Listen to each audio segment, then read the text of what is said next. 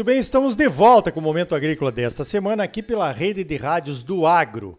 O oferecimento é do Sistema Famato Senar, Sistema Sindical Forte e Agropecuária Próspera. Um curso gratuito do Senar pode mudar a sua vida. São mais de 300 cursos gratuitos à sua disposição e você não precisa ser produtor rural e nem associado ao sindicato para cursar qualquer um desses cursos que o Senar oferece. Procure o sindicato rural da sua cidade e participe. Olha só, o plantio do milho está acontecendo de forma acelerada no centro-oeste do Brasil. O mercado de milho está aquecido internamente com as novas usinas de etanol de milho e no exterior com a liberação das exportações de milho do Brasil para a China. Então, os produtores estamos caprichando e investindo para garantir uma boa produtividade na segunda safra de milho. Nesse aspecto, a cigarrinha do milho, que pode transmitir o enfesamento, é uma das preocupações dos produtores. Para falar sobre isso, eu convidei o Dr. Sérgio Abud, da Embrapa Cerrados. Dr. Sérgio, os danos causados pelas cigarrinhas podem piorar nessa safra de 2023? Bom dia! Bom dia, Arioli. Bom dia a todos os ouvintes do Momento Agrícola. Como você muito bem disse, o mercado de milho está aquecido e as previsões são muito boas para as próximas safras. E diante desse cenário, nós precisaremos aumentar a nossa produtividade de milho no Brasil. Eu tenho acompanhado os recordistas de produtividade de milho no GETAP. GETAP é o grupo tático para o aumento da produtividade. E o Cerrado, ele está alcançando tetos produtivos acima de 200 sacos de milho na segunda safra. O Mato Grosso ele vem liderando esses recordistas de cultivo no sequeiro, alcançando produtividades que chegam a 260 sacos após o cultivo da soja. Mas para que o produtor possa atingir esses testes produtivos, ele precisa reduzir aquelas perdas que ocorrem na lavoura. E falando em perdas, um inseto né, que tem causado muitas perdas é a cigarrinha do milho, a Daulus maides, que transmite dois micro-organismos, né, semelhante a bactérias, que nós chamamos de molicutes o espiroplasma, que causa um enfesamento pálido, e o fitoplasma, que causa um enfesamento vermelho. Esses micro-organismos, ao serem injetados pelas cigarrinhas lá na planta de milho, eles se multiplicam nos vasos condutores da planta, causando o um entupimento do floema. O floema, só para lembrar, são aqueles vasos por onde circulam os açúcares produzidos nas folhas e que são assim distribuídos pelas diversas partes da planta. Né? Esse acúmulo de açúcares causa um distúrbio na planta que nós chamamos de enfesamento, que pode reduzir em até 70% a produtividade de milho. Essas perdas de produtividade pelas cigarrinhas, associada a outros problemas na lavoura, podem frustrar essa nossa expectativa de produção de milho para as próximas safras. É, realmente são prejuízos muito grandes que a cigarrinha acaba trazendo quando ela transmite o enfesamento. Né? nós vimos que algumas regiões do Brasil na safra passada tiveram realmente esses prejuízos enormes, porque os produtores, ou mal avisados, ou ainda descrentes de que a cigarrinha pode trazer o prejuízo, não tomaram as devidas providências. Então, doutor Sérgio, vamos falar do controle, do bom controle da cigarrinha? Que estratégias de controle o produtor pode adotar, doutor Sérgio? Quando que o produtor deve começar a se preocupar com a cigarrinha na sua lavoura, hein? Arioli, essa é uma pergunta muito importante e nós vamos precisar elaborar um pouco mais é, nessa resposta. Né? Para evitar os prejuízos causados pelas cigarrinhas, o produtor deve ficar atento a algumas práticas feitas antes, durante e após a safra. A primeira coisa, o produtor deve eliminar aquelas plantas voluntárias de milho para reduzir a população de cigarrinhas e molicutes antes da, dessa nova safra dele. Né? Ele deve utilizar sementes tratadas profissionalmente com inseticida para controlar as cigarrinhas já nessa fase inicial da lavoura. Ele deve monitorar a presença de cigarrinha do milho e realizar pulverizações de inseticidas é, até o estágio V8.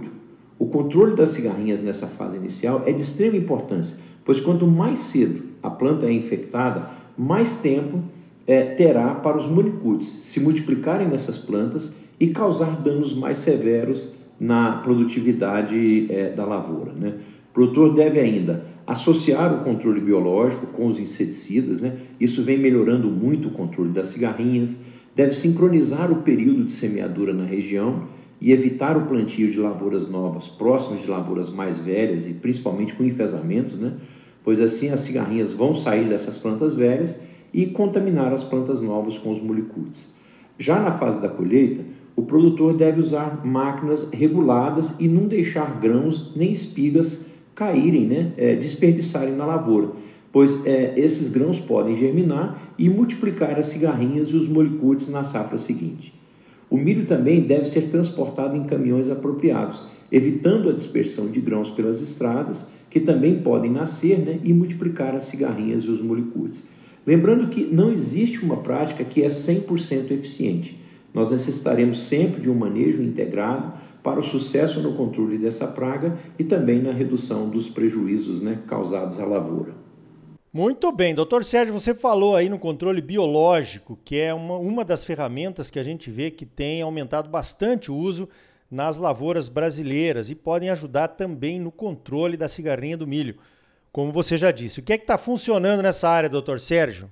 Basicamente, o controle biológico das cigarrinhas é, ele é feito por, por meio de fungos entomopatogênicos, ou seja, são aqueles fungos que causam doenças nos insetos, né, nas cigarrinhas. A exemplo disso, nós temos a isária e a bovéria. Elas têm apresentado resultados fantásticos no controle da, das cigarrinhas. Os resultados vêm mostrando que quando esses fungos, né, a isária e a bovéria, são associados aos inseticidas nasquelas primeiras aplicações, principalmente, eles apresentam um ótimo tratamento de choque e reduzem a população de cigarrinhas. Aquelas cigarrinhas que não morrem nesse primeiro momento, né, mas que são pulverizadas com esses biológicos, os fungos, elas são infectadas. É, com isso, elas param rapidamente de se alimentar e logo em seguida elas morrem, né, sem causar mais danos à lavoura. Esses fungos, né, que se multiplicam nas cigarrinhas mortas, é, eles contaminam as outras cigarrinhas que têm contato com essas cigarrinhas que morreram.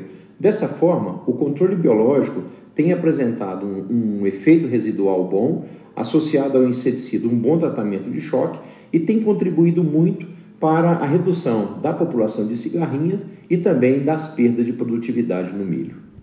Olha aí que ferramenta interessante, então, que os produtores podem adotar, se é que já não estão usando, né? Para melhorar ainda mais esse controle da cigarrinha.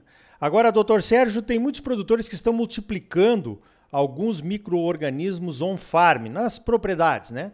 Que conselhos você teria para esses produtores para que eles possam realmente garantir um bom controle? É, é, possível fazer a multiplicação de alguns biológicos né, lá na fazenda, de forma on-farm, né? Mas os fungos, é, eles necessitam de muito conhecimento, de um certo profissionalismo para que o produtor tenha sucesso nessa multiplicação. Os produtores precisam conhecer qual a espécie de fungo e a população que é mais eficiente para o controle das cigarrinhas, por exemplo. Né? Na multiplicação no farm, é muito fácil ocorrer contaminação e, com isso, o produtor pode usar a espécie ou isolado menos eficiente e, assim, é, ter um grande prejuízo né, nesse controle. Uma outra dificuldade é selecionar a estrutura do fungo que ele deverá é, distribuir na lavoura. Os conídeos viáveis né, é, são a, a, é a melhor estrutura né, do fungo que deverá ser usado. Eles são como as sementes dos fungos e precisa ser conhecida também qual a sua concentração letal para a eficiência no, no controle. Né? Isso não é uma tarefa fácil e, se for feita sem conhecimento profissional, o produtor pode causar um grande prejuízo, não controlando as cigarrinhas, né? E com isso pode até frustrar a safra, né? Devido aos, às perdas de produtividade que podem ocorrer. Muito bem, tá dado o recado então. Agora, doutor Sérgio, para finalizar, parece que há uma diferença também na resistência ou na tolerância de algumas variedades de milho em relação a outras. Onde é que os produtores podem buscar essas informações, hein? O uso de híbridos resistentes à multiplicação dos molicutes tem sido uma das ferramentas mais eficientes. Essa informação o produtor pode buscar com os fornecedores das sementes. No site das empresas que comercializam as sementes de milho, é, é, lá tem todas essas informações. Mas lembrando que é necessário rotacionar os híbridos resistentes na região, para evitar a seleção de, de micro-organismos ou de molicutes resistentes, né? a exemplo do que ocorreu com a soja e também com o milho BT. É, outra coisa, o produtor deve ficar atento, pois não existe é, tratamento, não existe cura para os molicutes. Além disso, nenhuma prática é 100% eficiente para o controle das cigarrinhas. Né? E as boas práticas agrícolas só serão eficazes se elas forem adotadas pela maioria dos produtores de uma determinada região. Né? Esse manejo nós dizemos que é um manejo de paisagem agrícola. Meu grande amigo Arioli, muito obrigado por essa oportunidade e desejo uma ótima safra a todos. Muito bem, tá dado o recado então a respeito da cigarrinha, esse inseto que está tirando o sono de muitos produtores, roubando produtividade, né? Quando ele transmite os molicutes que causam o enfesamento. Então fique de olho aí para fazer um bom controle, para que nós tenhamos realmente uma boa safra de milho por esse Brasilzão afora aí. Você sempre muito bem informado, ligado aqui no Momento Agrícola. Sistema Sindical Forte Agropecuária Próspera. Sistema Famato Senar. Trabalhando para aprimorar conhecimentos, melhorar vidas e garantir uma produção agropecuária mais sustentável e lucrativa para os produtores associados e um Brasil melhor para todos nós. Por hoje vamos ficando por aqui. Então até a semana que vem com mais um Momento Agrícola Mato Grosso para você. Até lá!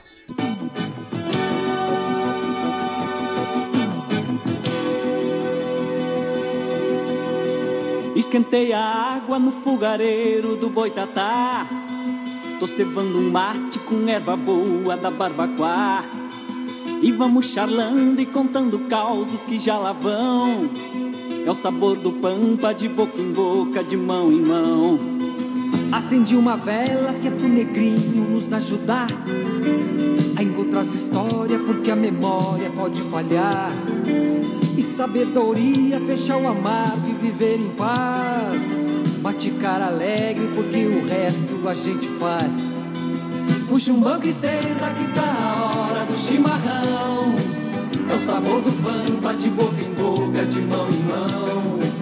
Puxa um banco e senta, vem cá pra roda de chimarrão. Vem aquece a goela e dinha a alma e o Chumbando e senta que tá na hora do chimarrão.